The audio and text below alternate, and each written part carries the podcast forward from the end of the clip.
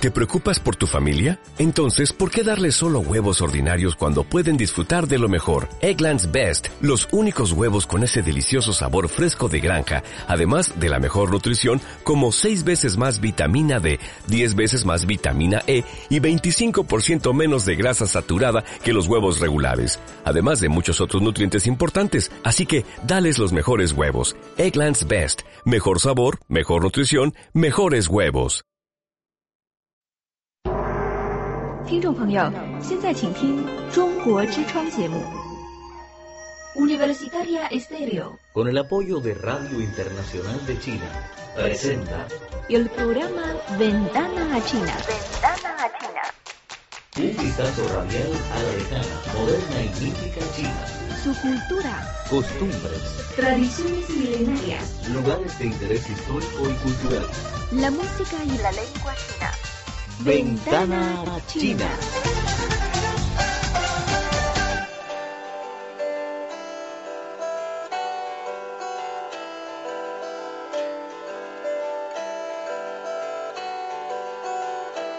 Feliz tarde para todos los oyentes de Universitaria Stereo que a esta hora nos escuchan en este viernes 16 de noviembre, mitad del mes y acercándonos al fin de año con la Navidad que ya está muy cerca y que también vivirán próximamente al estilo oriental a través de esta ventana china. Pues tengo el gusto de acompañarlos una semana más, John Castrillón junto a Mauricio Toro y Rubén Cortés en la producción con la dirección general de Javier Ovidio Giraldo.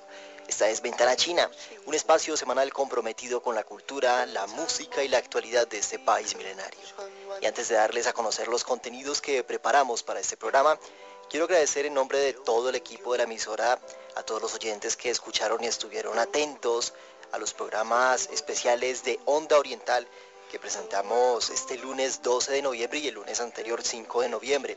Esperamos que lo hayan disfrutado, que les haya gustado. Recuerden que pueden ofrecernos sus comentarios o peticiones musicales al email ondaoriental.gmail.com que próximamente estará de nuevo al aire, así que muy atentos y para los que no tuvieron la oportunidad de escucharlos, ya tenemos en línea los dos programas de Onda Oriental en www.ventanaachina.tk. Por ahora tenemos esta ventana abierta a China y tendremos para hoy un tema interesante y también entretenido. Vamos a conocer el mundo de las mascotas en China. ¿Sabían ustedes que los chinos también sienten apego y cariño por los animales domésticos? Pues hay animales que ni ustedes se imaginarían que los chinos crían y cuidan en sus casas. Así que los invito a que no se pierdan este tema con todas sus curiosidades, que en un momento nos van a presentar nuestros compañeros y colegas de Radio Internacional de China. Desde Beijing, por supuesto. Pero antes de dar paso a este tema, vamos a tener información importante en Actualidad China. Luego, el top 5 de la semana y por supuesto al final, los consejos para la vida y el sexto capítulo de la radionovela Viaje al Oeste. Ya está todo listo y comenzamos ya mismo este viaje con las notas de actualidad china. Actualidad China. El resumen con los acontecimientos y novedades más destacados. La agenda informativa del gigante asiático en Ventana China. Comenzamos la actualidad china de la semana con los titulares de los hechos noticiosos más importantes de, este, de, estos últimos siete días en el gigante asiático. Concluye en Beijing el 18 Congreso Nacional del Partido Comunista y es elegido nuevo presidente de la República Popular China. Tormentas y nevadas continúan afectando el clima en el norte de China. Universidad de Bogotá tendrá nuevo Instituto Confucio para el 2013. Se imprime en China el ejemplar número 100 millones de la Biblia. Y ahora, no se vayan, viene el desarrollo de esta información en Actualidad China.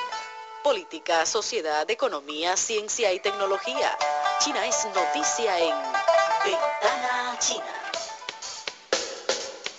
El pasado jueves 8 de noviembre en el Gran Palacio del Pueblo, ubicado frente a la Plaza Tiananmen de Beijing, fue inaugurado el 18 Congreso del Partido Comunista de China, que ha tenido como misión dar a conocer el informe de la labor del gobierno durante los últimos cinco años y la elección de los nuevos líderes del país asiático. Durante la inauguración de esta asamblea, el presidente Hu Jintao dio a conocer un detallado informe en el que manifestó el tema del Congreso. En sus palabras, la bandera del socialismo con peculiaridades chinas seguirá en alto, ya que China nunca trasplantará su sistema político desde Occidente, porque después de 90 años de duros esfuerzos, el Partido Comunista ha unido y dirigido a todas las etnias del pueblo chino en la transformación de una China pobre y atrasada para conformar la nueva China que es cada día más próspera y fuerte. Asimismo, Hu Jintao eh, agregó en su informe que impulsando el desarrollo sostenido y sano de la economía, se pueden sentar sólidas bases materiales para mejorar la prosperidad y fortaleza del país, la felicidad y la seguridad del pueblo, lo mismo que la armonía y la estabilidad de la sociedad. El 18 Congreso del Partido Comunista de China, la reunión más importante de los representantes del partido gobernante de todas las regiones de este país, ha concluido ayer jueves con la elección del nuevo presidente de la República Popular China, nuevo primer ministro y líderes del partido gobernante, cuyos nombres se irán conociendo en próximos días y cuyo nombramiento será oficial durante la próxima Asamblea Popular de China en marzo de 2013.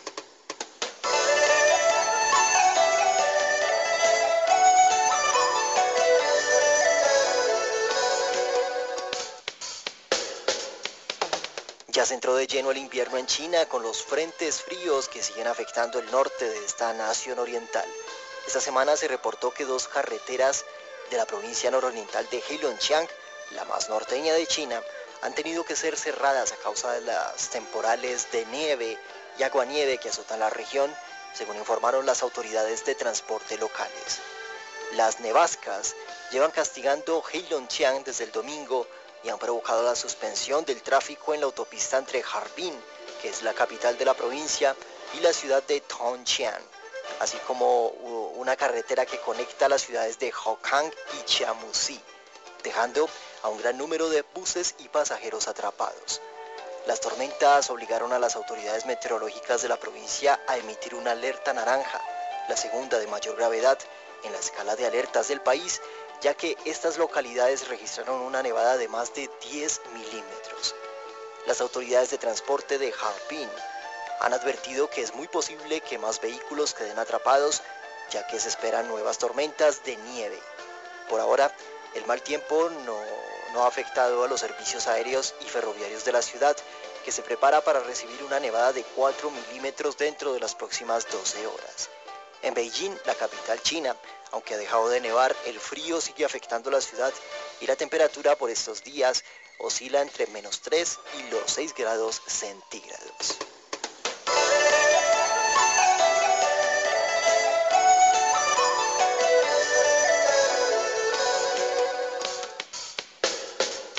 Mucha atención para nuestros oyentes en Bogotá porque la Universidad Jorge Tadeo Lozano y la Universidad de Estudios Exteriores de Tianjin con la Embajada China en Colombia, firmaron a comienzos del mes un convenio para establecer un instituto Confucio en esta universidad bogotana.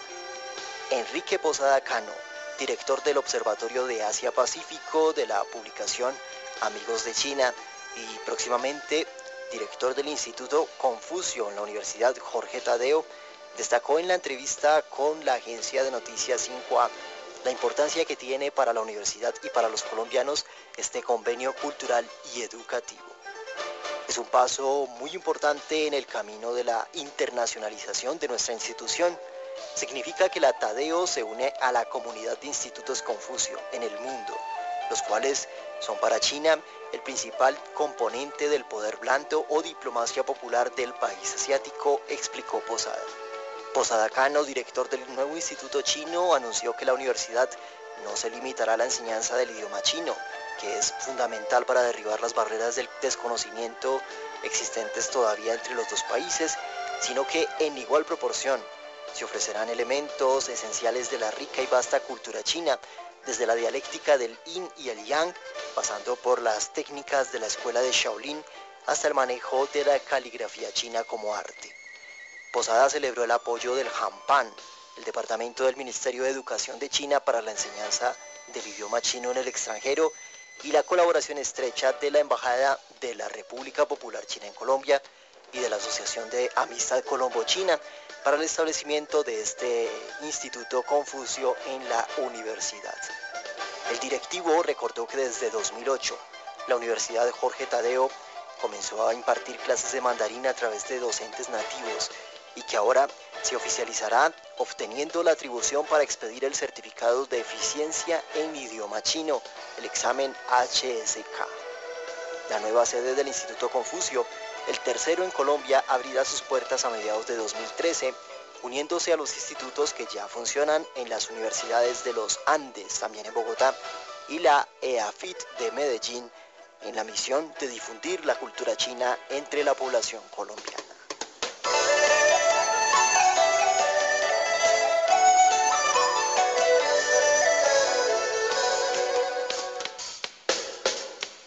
Terminamos las notas de la semana con una importante información para el mundo cristiano.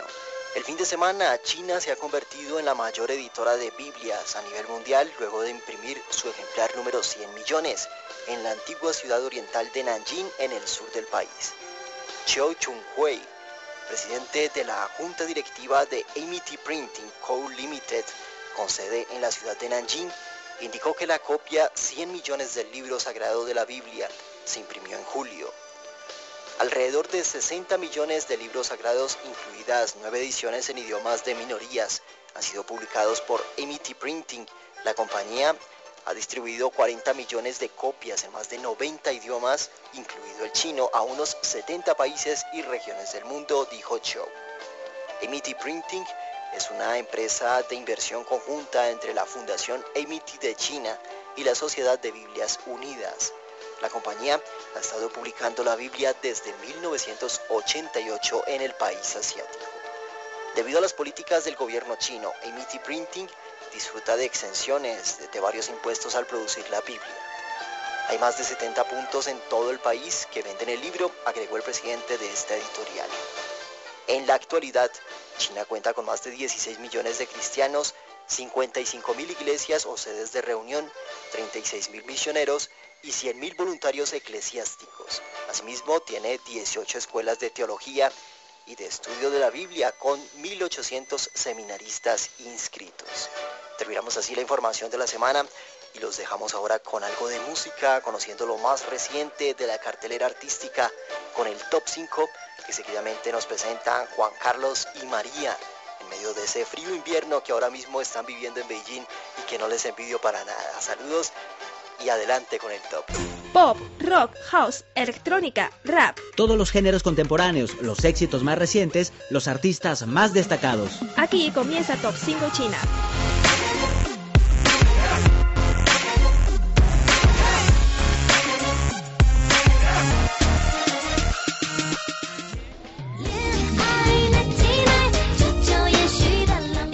Musical más importante publicado por la radio FM del gigante asiático. Una producción exclusiva en español de Radio Internacional de China.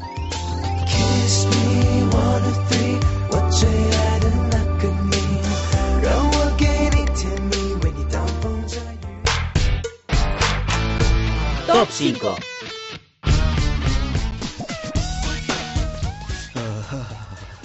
María, tengo mucho frío, me estoy congelando. Mm, sí, yo también. Después de nevada de hace unos días es mucho más frío. Sí. Voy a encender la calefacción. Ok, ok, pero apúrate porque ya estamos al aire, María. Mm. Corre. ¿Listo? ¿Mejor? Pues sí, ya, mucho mejor, ya se siente tibio el estudio. Y ahora sí, con la temperatura correcta, María, vamos a dar inicio a una nueva emisión de Top 5 China. El programa con lo mejor de la música contemporánea china presentada en español. Soy María Songchen. Y yo soy Juan Carlos Zamora y en los próximos minutos conocerán cuáles son los éxitos del momento en las emisoras de radio chinas. ¿Están listos? Pues comenzamos. Top 5 China. Pili, canción número 5.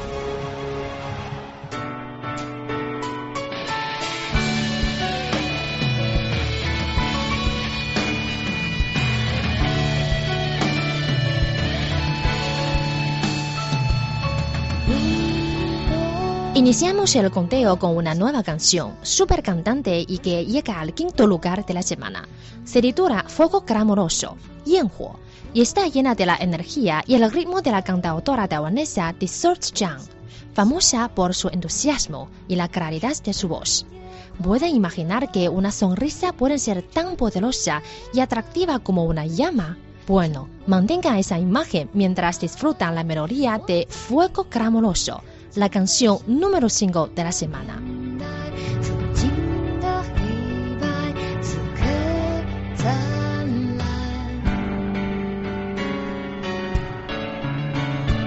于是你不停散落，我不停失火，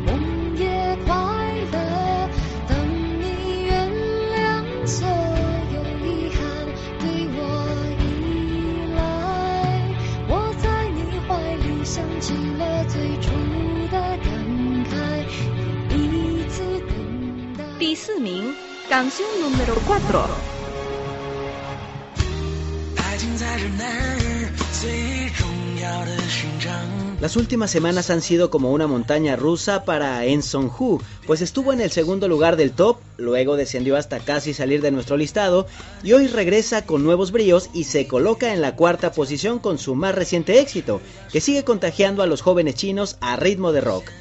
El tema se titula Después de la tragedia.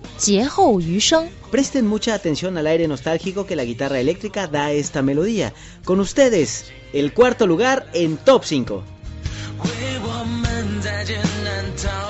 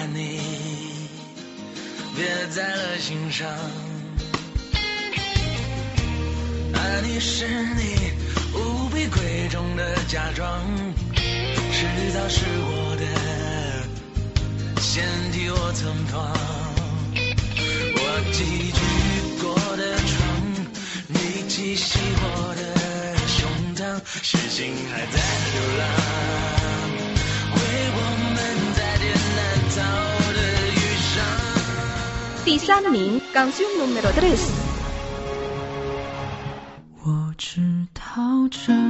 En la vida no hay nada imposible. Por más difícil que parezca, con muchas ganas y esfuerzo todo se puede lograr. Es esta la idea que la joven cantante Michelle Lee nos transmite con su gran regreso a la escena artística.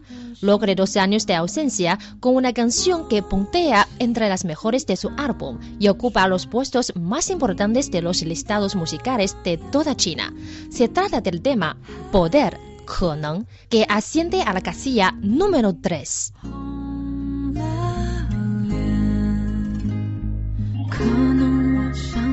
beautiful.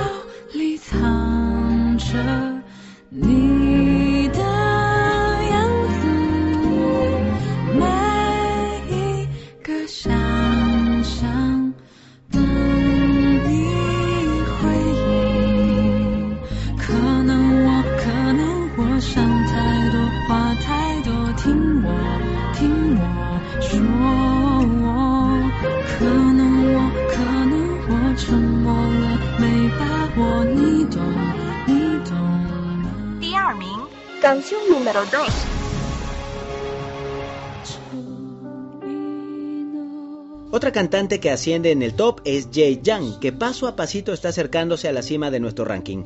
Pero para alcanzar lo más alto deberá cautivar todavía a más corazones con este tema en vivo de su último álbum, que sigue sonando fuerte en todo el país. Hojas amarillas, tristeza, soledad y una copa de vino tinto son imágenes que nos regala Jay Chang con su tema Fuerte Sabor de Otoño. Es el segundo lugar de Top 5.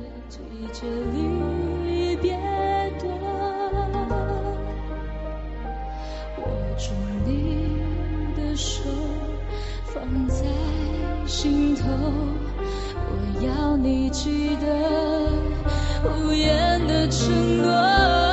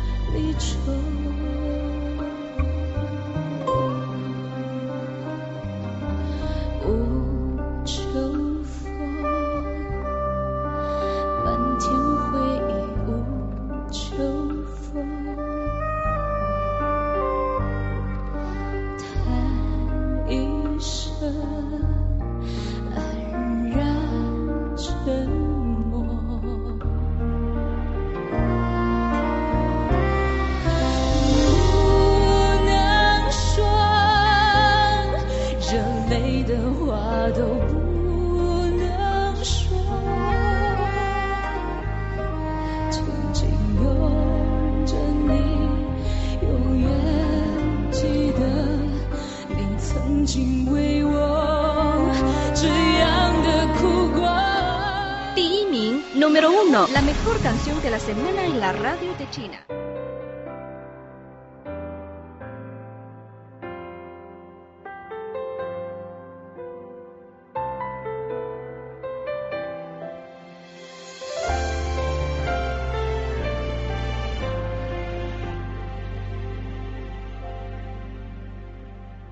Baby. ¿Quién cuando niño no soñó alguna vez en convertirse en un héroe? Yo sí, María. Pues todos en algún momento de nuestras vidas hemos deseado hacer algo arriesgado, ayudar a los demás y cumplir esos sueños anhelados, deseando escapar por un instante de nuestra monotonía cotidiana. Esta idea es la de Eren Su, intenta explicar en su canción Héroe, con la que ha cumplido su sueño de volar lejos llegando esta semana a la cúspide de top 5. Héroe de Ellen Shu es la número uno de la semana y la escuchamos ahora mismo.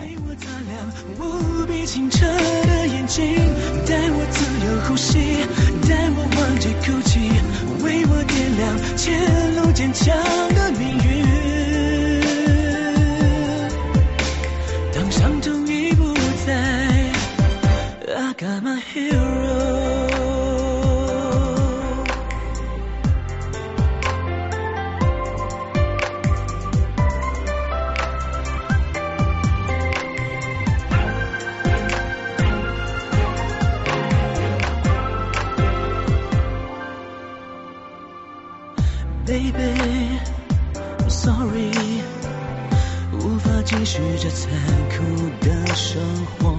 Goodbye，昨天就要开始往现实的奔波。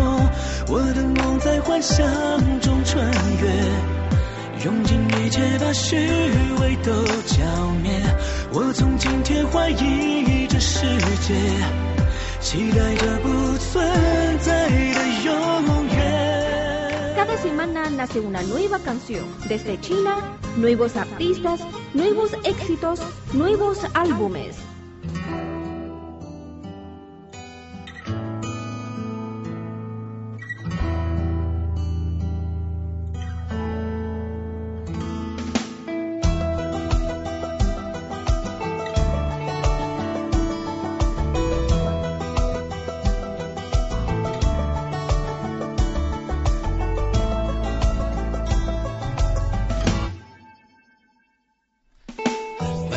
Llegamos a la recta final de Top Single China y esperamos a punto de emprender un viaje al pasado. Así es, porque el nuevo tema que les presentamos a continuación es en realidad la adaptación de una canción clásica titulada Campos de Sueños, Meng Tian. que fue un éxito en los años 80. Esta nueva versión es del dúo Shui Mu Nianhua, integrado por Luke y Miao Jie, dos cantantes nacidos en la década de los 70. Y ese es precisamente del título que lleva su nuevo álbum, nacido en los 70.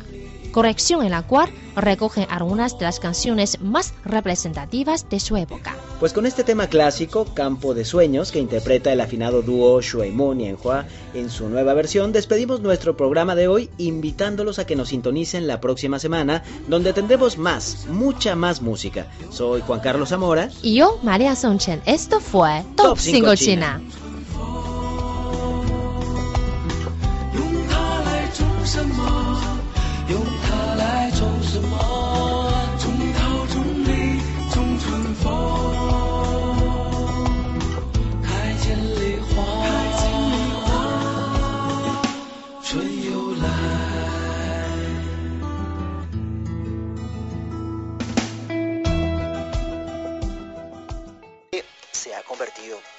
Un fenómeno el cuidar animales y especialmente mascotas de raza fina.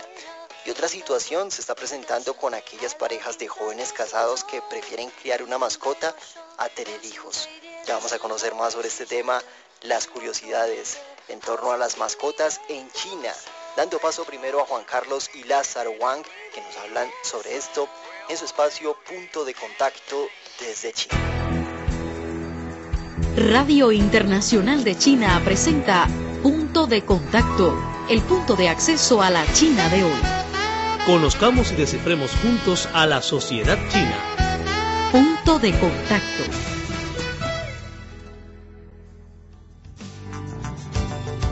Hola, bienvenidos a Punto de Contacto, el punto de acceso a la China de hoy. Desde Beijing los saludamos Juan Carlos Zamora. Y Lázaro Wang Lu. Si ustedes son amantes de las mascotas y tienen una a su lado en este momento, el tema de hoy les va a interesar porque hablaremos de los animales domésticos en China. Muchos animales han sido mascotas de los chinos desde hace cientos de años. Algunos incluso fueron exclusivos para los nobles, pero en cierta época las mascotas fueron prohibidas en China. Hoy en día, gracias al auge económico del país, el gusto por tener mascotas ha vuelto y mucha gente opta por tener perros, gatos, pájaros y hasta animales eh, muy exóticos. Algunas personas lo hacen para tener compañía y otros para presumirlos. Tener mascota en China está de moda y por eso hoy es nuestro tema del día en punto de contacto, así que no se despeguen de su radio porque aquí iniciamos.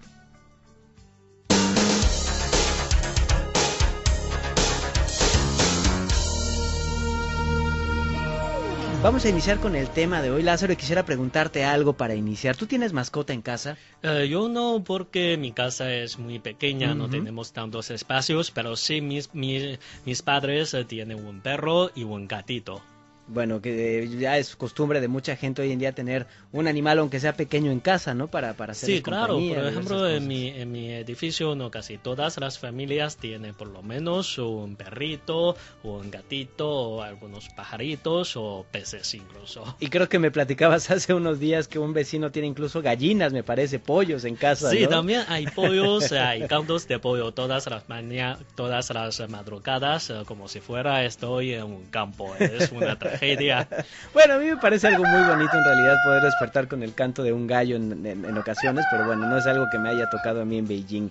Pues bueno, en- resulta que en China desde la antigüedad pues las mascotas eran un gusto, ¿no? Para, para los habitantes, pero no para todos los habitantes, especialmente para la nobleza, para la familia imperial. Cuéntanos un poco, ¿cómo era en la, en la antigüedad esto de tener mascota, Lázaro? Efectivamente, desde la muy antigüedad, no, los chinos empezaban a criar animales domésticos, pero algunos, la mayor parte de estos animales tiene propósito de hacer los trabajos eh, de agricultura. Por ejemplo, sabemos que un animal el cerdo es importantísimo para la gente de la antigüedad e incluso ha afectado a la cultura china porque el carácter chino caza tiene la forma de un techo y debajo del techo en vez de, de los habitantes no había un cerdo solo un cerdo. Eso representa que en la antigüedad el cerdo tener un cerdo es el símbolo de una casa. Y luego poco a poco la gente podía dominar más animales domésticos como caballos como reses como vacas. Pero para los nobles eh, los animales ya no tenían funciones eh, de, de producción agrícola, sino es una compañía, o sea, es un juguete vivo. Claro. Entonces la gente empezaba a criar algunos tipos de perros o gatos y se, se hacía mezcla de diferentes tipos de perros. Por ejemplo, había en la antigüedad, hoy creo que sí sigue habiendo este tipo de, de perro, que ¿Cómo es cuál? un perro muy pequeño que se puede insertar en la, en la manga. Claro, claro. No es el pequinés, es otra especie, ¿no? Sí, es Pero no recuerdo el especie, nombre de Pero esta es muy interesante este tipo de mezcla y siempre son los no- las casas nobles o incluso los eh, emperadores quienes eh, cre- creía este tipo de animal de, ah, de compañía o mascotas. Ustedes recuerdan seguramente algunas películas de, de la China antigua, en donde se ven personajes de la casa imperial con estos trajes, esta especie de kimonos, eh, con anchas mangas, en donde, bueno, ahí se alojaban los perritos. Era como el hobby en ese entonces, tanto de las mujeres como de los jóvenes, de los niños, así que esa es la razón por la que las mangas eran tan anchas. Sin embargo, esta costumbre de la época imperial, este hobby, eh, que después siguió, me parece, durante la época de la República China, termina de tajo durante la época comunista, a partir de 1949. Sí, ¿Por qué, esto tiene dos causas. Uno es la causa ideológica, porque según, según eh, durante los principios años del establecimiento de la República Popular China, la gente creía que tener una mascota, especialmente mascotas como juguete vivo, es algo burgués, ¿no? No corresponde a las acciones que deben tener eh, los, las nuevas generaciones de la gente. Entonces, eh, mucha gente, aunque tenía condiciones de tener un animal favorito, ellos no querían. Y por otra parte, es la falta de condiciones eh, de higiene. Claro. Porque en aquel momento incluso falta medicinas para, para la gente, para los... para curar algunas enfermedades entre, los, eh, entre las personas y era imposible tener condiciones o servicios completos para prevenir algunas eh, epidemias llevadas por los animales. Claro. Entonces también eran prohibidos tener perros o gatos en las familias con fin de proteger mejor la higiene social. Claro, y bueno, también ah, debemos hablar de la necesidad de comida, porque en aquella época había problemas con las cosechas, eh, en fin, las condiciones no eran muy buenas, hacía falta comida y la gente decía, bueno, ¿por qué darle de comer a un perrito, a un gatito, a una mascota cuando no tenemos suficiente comida para nosotros. Por eso también la gente dejó de tener mascotas en esa época. Pero bueno, este gusto por las mascotas regresa ya a partir de 1979 especialmente cuando empieza la política de reforma y apertura. China empieza a crecer económicamente y con eso se desatan muchísimas otras cosas como el gusto de tener mascotas nuevamente en casa, Lázaro. Sí, en aquel momento, con fin de satisfacer la demanda de la gente, por una parte, cada vez hay más familia con un solo hijo. Claro. Entonces los padres requieren, cuando su hijo no está a su lado, requieren algunas compañías, ellos no podían tener el segundo hijo no querían, entonces cre creía crear un, un animal favorito, una mascota, un perrito, será ideal entonces, en aquel momento también se estaba estandarizando la administración de este tipo de animal. Había registro gu- gubernamental, incluso había exámenes médicos y vacuna para los animales. Con todos estos estándares o reglamentos establecidos, se ha revi- eh, se ha revitalizado esta, esta actividad social. Claro, por supuesto, hoy en día muchos ancianos, muchas personas jubiladas, pues tienen a su perrito o a veces perrotes, porque son perros grandes también a veces los que tienen los jubilados, salen a pasear con ellos y empiezan a charlar con otros dueños de perros, o bien hacen compañía a aquellos pequeñitos que no tienen hermanos, que son eh, producto ya de la política del hijo único, y entonces un perrito les puede ayudar a, hacer una compañía durante su crecimiento. ¿Cuánto cuesta tener una mascota en China? Bueno, de eso vamos a hablar regresando del corte, Lázaro.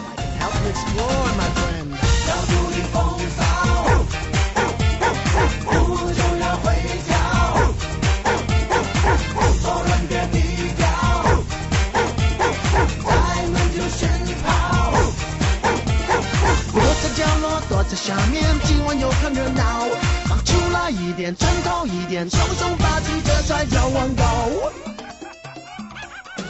Hola amigos, eh, regresamos con un punto de contacto, un punto de acceso a la China de hoy y nuestro tema de hoy es los mascotas o animales favoritos de, de- de las familias chinas. Acabas de mencionar, Juan Carlos, que cuánto cuesta para criar un, un animal favorito. Por, voy a tomar mi propio ejemplo Claro. porque mis padres tienen tiene un perro y un gato en casa por ejemplo, para tener un perro, porque el gobierno aplica unas administraciones muy estrictas Ujú. en los perros, porque eh, algunas eh, epidemias de los perros son contaminantes e incluso son fatales.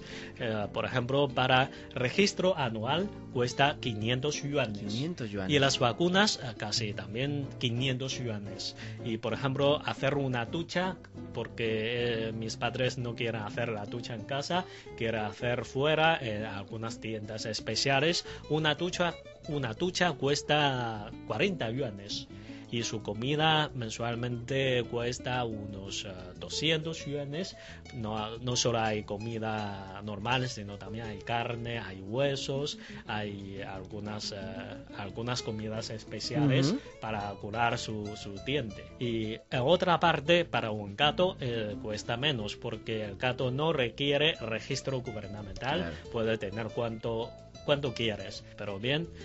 Se necesita vacuna anualmente y esta vacuna cuesta unos eh, 400 yuanes. Vaya. Y su comida también cuesta unos eh, 150, 150 yuanes. Hay otro costo importante para este gatito, es la arena, porque los gatos nunca salen de la casa y ellos eh, necesitan un lavabo dentro de la habitación y para comprar arena también cuesta algunos dineros. Pues es bastante costoso el tener mascota en China y eso que no mencionaste el costo por el animal, porque también hay que comprar el animal, en ocasiones lo adoptamos, en ocasiones nos lo regalan, pero la mayor parte de las veces compramos una de estas mascotas y comprar un perrito, por ejemplo un gato, puede costar desde algunos cientos de yuanes hasta miles de yuanes, ¿no? Hubo una vez un, un- millonario aquí en China que pagó cerca de 1,4 millones de dólares por un perro de raza eh, mastín tibetano. Son perros muy especiales, eh, que son una raza exclusiva del Tíbet, que son muy agresivos, muy salvajes, pero también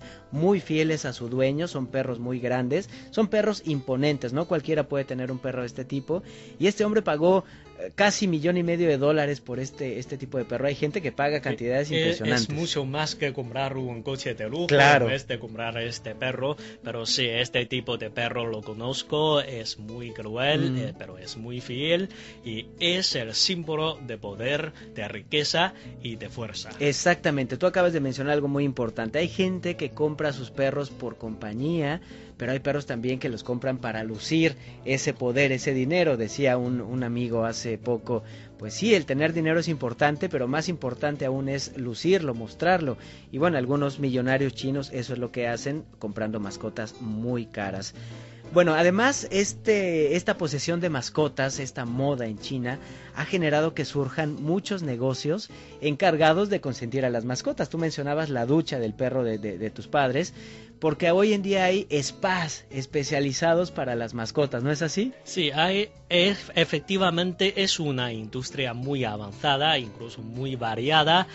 La industria relacionada con los animales domésticos Ujú. o con los ma- mascotas. No solo hay la venta y crecimiento de este tipo de animal, sino hay servicios. Claro. Porque siempre son los de clase media quienes tienen este tipo de animal y quieren costar dinero para ellos. Claro. Entonces hay, hay hospitales, hay masaje, hay comida especial, hay tetucha, hay adorno. Hay baños de burbujas animales. para los perros, imagínate. Sí, claro, los es muy, es increíble, pero sí es muy popular. Y por eso, bueno, también han surgido varias empresas que producen accesorios para los perros. Por ejemplo, zapatos, camisetas, alguna ropa especial para el invierno, en fin, hasta moños, diferentes cosas para, para los animales, porque ahora la gente quiere tenerlos muy guapos, ¿no? Muy monos, muy bonitos. Y por eso, bueno, si hay demanda, por supuesto que después surge la oferta. Y más allá de los animales normales que se tienen en casa, que son perros, gatos, algún pajarito también, hoy en día los chinos están comprando mascotas exóticas, Lázaro. Sí, pero lo hablaremos en el segundo bloque después de la pausa, a ver cuáles son los animales, eh, animales domésticos exóticos en China. Muy bien, regresamos enseguida, no se vayan. Ventana a China. Un vistazo radial a una China que trasciende fronteras.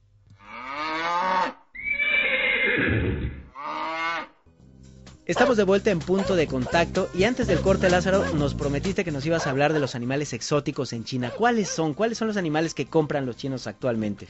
Efectivamente hay dos tipos, lo que digamos, animales exóticos. Ujú. Uno son algunos animales tradicionales, por ejemplo la tortuga. Creo que en muchos países la gente no se creía tortuga en casa, pero en China en la antigüedad o incluso ahora en algunas familias con ancianos es muy popular tener tortugas, porque tortuga para nosotros chinos eh, representa una vida larguísima. Claro. Y los ancianos siempre quieren vivir muchos años como los tortugas. Y ellos tienen una tortuga aquí en casa, no cuesta mucho esfuerzo, no se necesita cuidar mucho como los perros o los gatos. Y puede verlo moviendo lentamente, disfrutando de la vida muy larga. Pero bueno, más allá de las tortugas que de cierta forma se ha convertido también en una mascota relativamente normal en, en- en todo el mundo, los chinos están comprando animales como serpientes, como murciélagos y hasta cucarachas. Lázaro, cuéntanos cómo está esto. Efectivamente, esta costumbre es eh, algo nuevamente surgidos porque en, hoy en día los jóvenes chinos siempre quieren buscar ser diferentes de otras personas. Por ejemplo, al ver que otras personas creían perros o gatos, ellos quieren algo diferente como, como su mascota. Entonces hay jóvenes que creían serpientes en casa. Claro, son serpientes no tóxicos, son serpientes eh, Pequeñas también.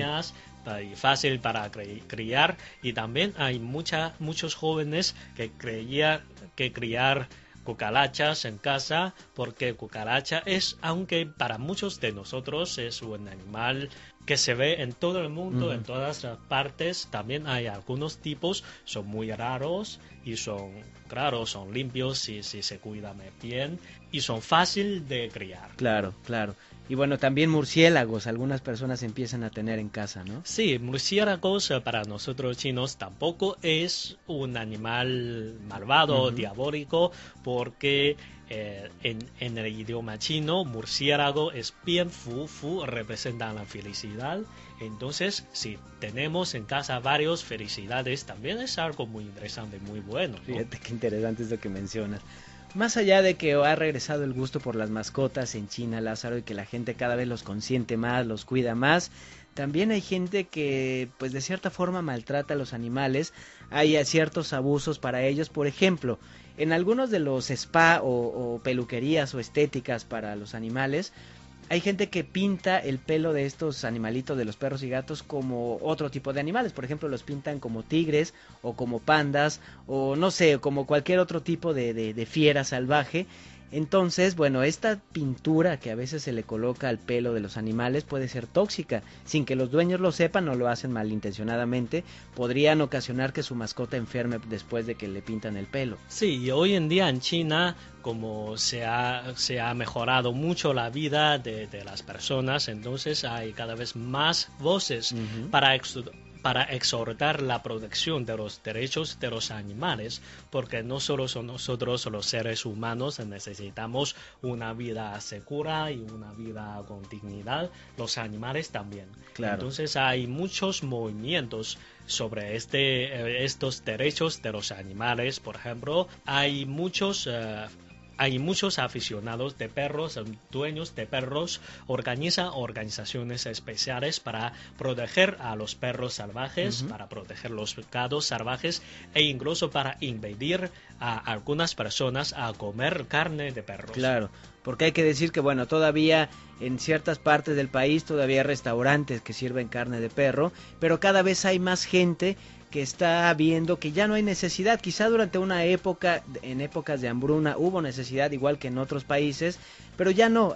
Y por eso hay organizaciones que cuidan a los perros, que cuidan a los gatos, y que están, por ejemplo, también verificando que no se estén vendiendo en la calle este tipo de llaveros que muchos conocen en Occidente, donde dentro de una cápsula de plástico hay pequeños peces que tiene supuestamente el agua ciertos nutrientes y que pueden durar ahí mucho tiempo. Y hay personas que te dan el pececito ahí como, como llavero y es una cuestión muy cruel. Hay otras personas que se dedican a tatuar los peces con un rayo láser y ponerles caracteres que significan felicidad o amor y y una práctica que también es muy cruel y que por fortuna asociaciones eh, de protección de animales están pugnando porque se er- erradique, porque se elimine esta práctica ya en todo el territorio chino. Por supuesto es un gran avance que ha ocurrido en este país, pero bueno, lo mejor es que todos como dueños de mascotas o como gente que nos gustan los animales tomemos conciencia y difundamos esto entre los demás, ¿no? Sí, claro, eh, los mascotas representan la elevación del nivel de vida de, de la gente y también las mejoras de sus condiciones de vida de estos mascotas o animales domésticos o ampliamente los animales salvajes también representa un gran avance social para China porque solo con tener más cuidados a estos animales todo el mundo tanto, tanto los seres humanos como la naturaleza como los animales pequeños pueden tener un ambiente armonioso y pueden cuidarse mutuamente Claro, así que si ustedes tienen a su mascota ahí al lado, pues consiéntenlo, cuídanlo, pues consiéntanlo, cuídenlo y pues bueno, nos escuchamos en el siguiente programa porque esta emisión de Punto de Contacto ya se terminó, Lázaro. Bien, chao amigos y hasta la próxima vez. Hasta la próxima. Chao.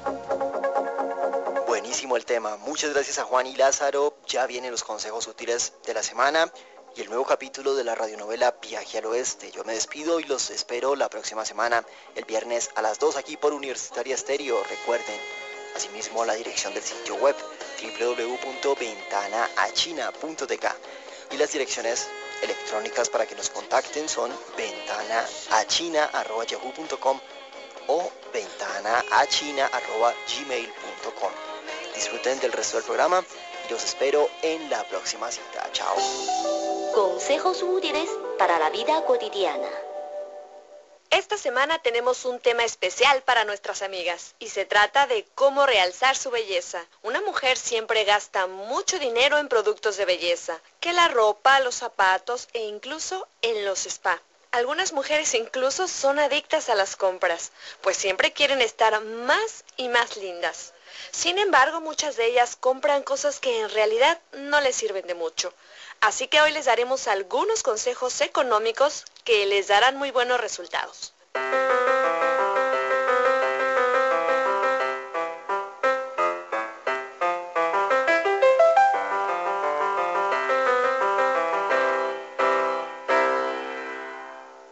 Primer lugar hay que tomar agua con frecuencia. Lo recomendable es al menos 2 litros al día. Claro, no toda de un solo golpe. Y recuerden también evitar las bebidas azucaradas, como refrescos y jugos.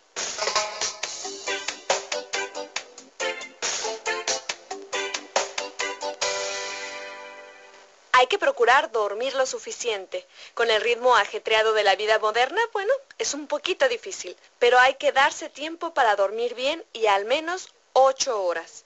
Notarán de inmediato los beneficios en su cuerpo y en su piel.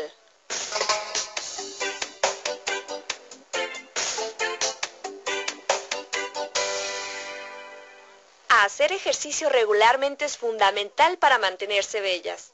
El deporte es la mejor manera de guardar una apariencia joven y saludable, así como una buena silueta, claro está. Y no es necesario pagar un gimnasio, no. Se puede hacer ejercicio en casa, por ejemplo, subiendo o bajando escaleras o bien salir a correr al parque.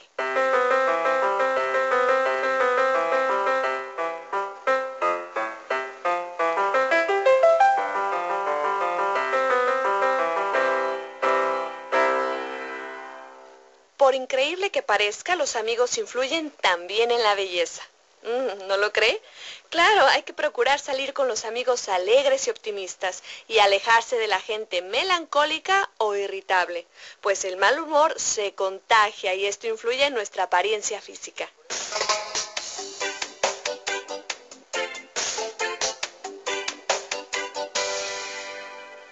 Tener una buena salud es indispensable para una buena apariencia. Una adecuada alimentación, ejercicio y acudir al médico de vez en cuando es la mejor receta para estar bellas. Recuerden que preservar la salud es mejor que estar siempre en tratamientos médicos.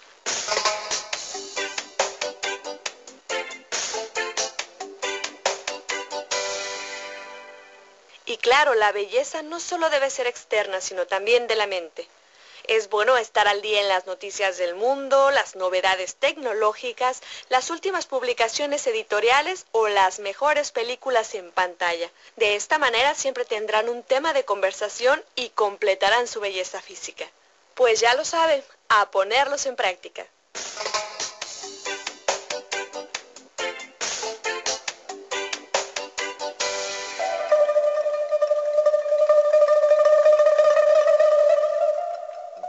Oeste es una producción de Radio Internacional de China, original de Wu Chang-un, versión para la radio de Abel Rosales.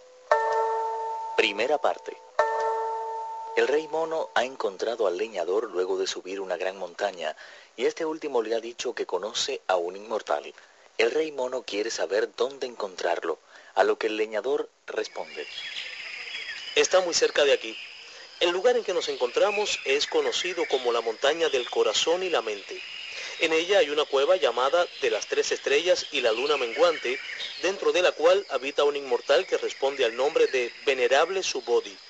A lo largo de su longeva existencia, ha adoctrinado a miles de discípulos y actualmente calculo que siguen sus enseñanzas unas 30 o 40 personas. Su casa está a 7 u 8 millas de aquí. Precisamente este camino lleva directamente hasta allí. Síguelo sin desviarte a la derecha o a la izquierda y te aseguro que antes de que te des cuenta, habrás llegado ante su puerta.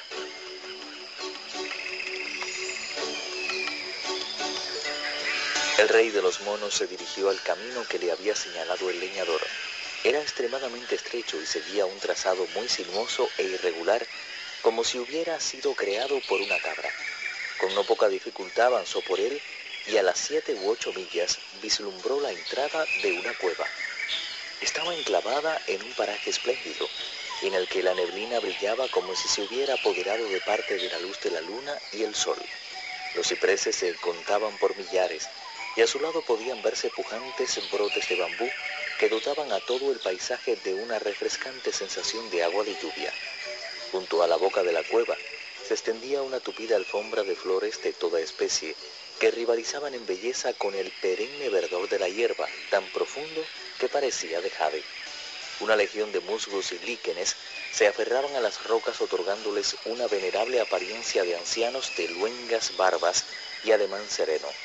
En la lejanía parecía oírse el místico canto de los fénix, mientras el rítmico crotorar de las cigüeñas se adueñaba de todas las marismas y ascendía raudo hacia los cielos, cargados de nubes que recordaban bordados multicolores.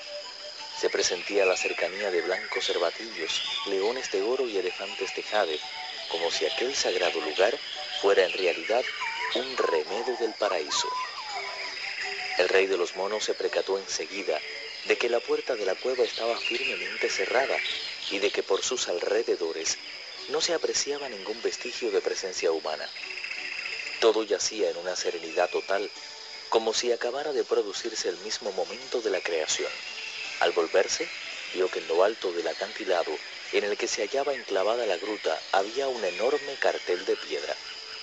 Tenía aproximadamente una altura de 30 pies y una anchura de 8, y en él había escrito con artísticas letras de inusitado tamaño, la montaña del corazón y la mente, la caverna de las tres estrellas y la luna menguante. Eso pareció complacer sobremanera al rey de los monos, que se dijo ilusionado. En verdad es de fiar la gente que habita esta tierra, pues en contra de lo que yo esperaba, existe realmente la montaña de la cueva de ese nombre. Se acercó un poco más a la gruta, pero no se atrevió a romper la paz que se respiraba en el ambiente, llamando desconsideradamente a la puerta. Prefirió, pues, seguir gozando de él. Se subió a un pino de un acrobático salto, cogió una piña y se puso a comer tranquilamente el tesoro de piñones que encerraba. Al poco rato, oyó el chirrido de una puerta y volviendo a toda prisa la cabeza, vio salir de la cueva a un joven inmortal. Su figura era graciosa en extremo y todos sus rasgos poseían una finura propia de príncipes o de grandes señores. Llevaba dos cintas de seda atadas a la cabeza y vestía una túnica tan amplia que el batir de sus pliegues se confundía con el mismísimo soplo del viento. Tanto su cuerpo como su rostro aparecían nimbados de una extraña luz, verdadero trasunto de la inteligencia universal que le hacían ajeno a cuanto le rodeaba, sin perder del todo su conexión con ello. Parecía tener la edad del mundo y al mismo tiempo la tímida inexperiencia del adolescente. Daba la impresión de estar por encima de todo dolor, impasible a la felicidad y a la desgracia, pero levantó de pronto la voz. ¿Se puede saber quién está ahí haciendo ruido? El rey de los monos saltó a toda prisa del pino e inclinándose ante él respondió.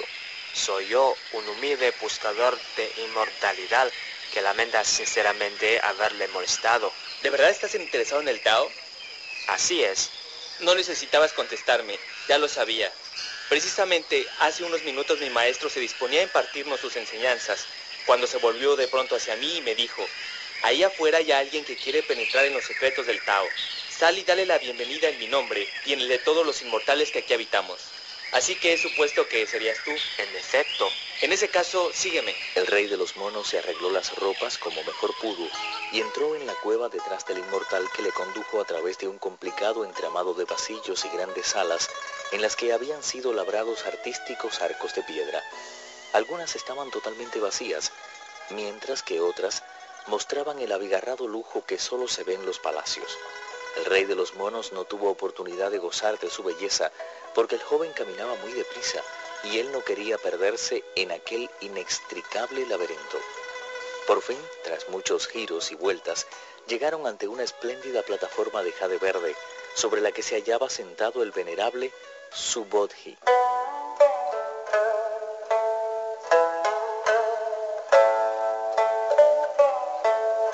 Su porte era solemne y a su alrededor se hallaba una pequeña cohorte de no menos de treinta inmortales de rango inferior. Ninguno podía, no obstante, compararse con él. Bastaba con mirarle para percatarse de la profundidad de su inteligencia y de la desconcertante pureza de su mente. El todo y la nada se aunaban en su venerable cuerpo de auténtico Buda, que sin duda alguna poseía la misma edad del universo. El maestro Subodhi era el gran sacerdote de la iluminación. En cuanto el rey de los monos le vio, se echó inmediatamente rostro en tierra y sin dejar de golpear el suelo con la frente, dijo, Usted es este verdad el maestro más sabio que existe. Permítame pues contarme entre el número de sus discípulos. ¿De dónde eres? Si quieres convertirte en discípulo mío, tendrás que decirnos primero tu nombre y el país del que procedes. Vuestro humilde servidor procede de la cueva de la cortina de agua, que se halla en la montaña de las flores y frutos en el país de Aolai, del lejano continente de Purraviteja. Echadle inmediatamente de aquí. No es más que un impostor y un mentiroso redomado.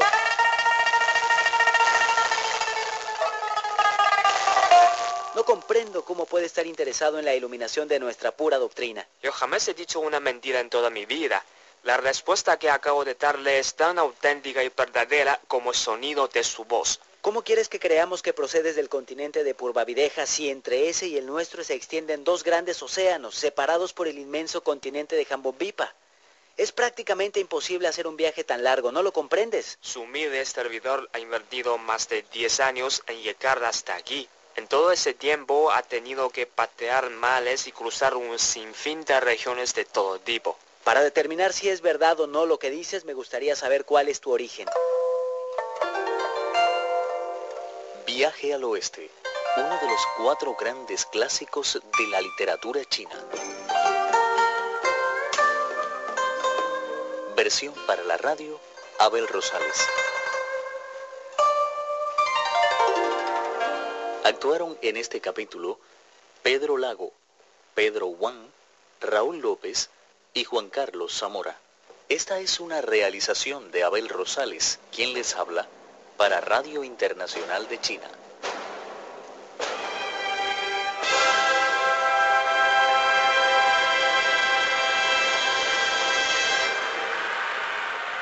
Música, cultura, lugares de interés, novedades y tradiciones ancestrales. Cada semana la actualidad y el pasado de una nación llena de historia, con un presente próspero y brillante. Es Ventana a China, la cita radial con el oriente del mundo. Sintonícenos cada viernes a las 2 de la tarde, solo por Universitaria Estéreo.